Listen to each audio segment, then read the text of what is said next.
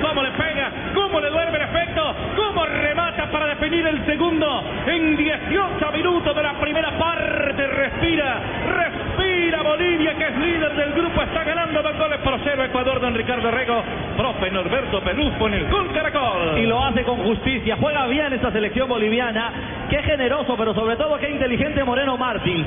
No tenía ángulo de remate en esa pelota que nace por la banda derecha. Al final opta por servir el balón atrás y con todo el panorama, con gran sutileza, más con colocación que con fortaleza, es Medver el volante que ha sido fundamental en el tiro de esquina para el primero de Raldés y aquí concretando un lindo gol, una linda anotación para que sobre 18 minutos Bolivia se ha montado 2 por 0 frente a Ecuador.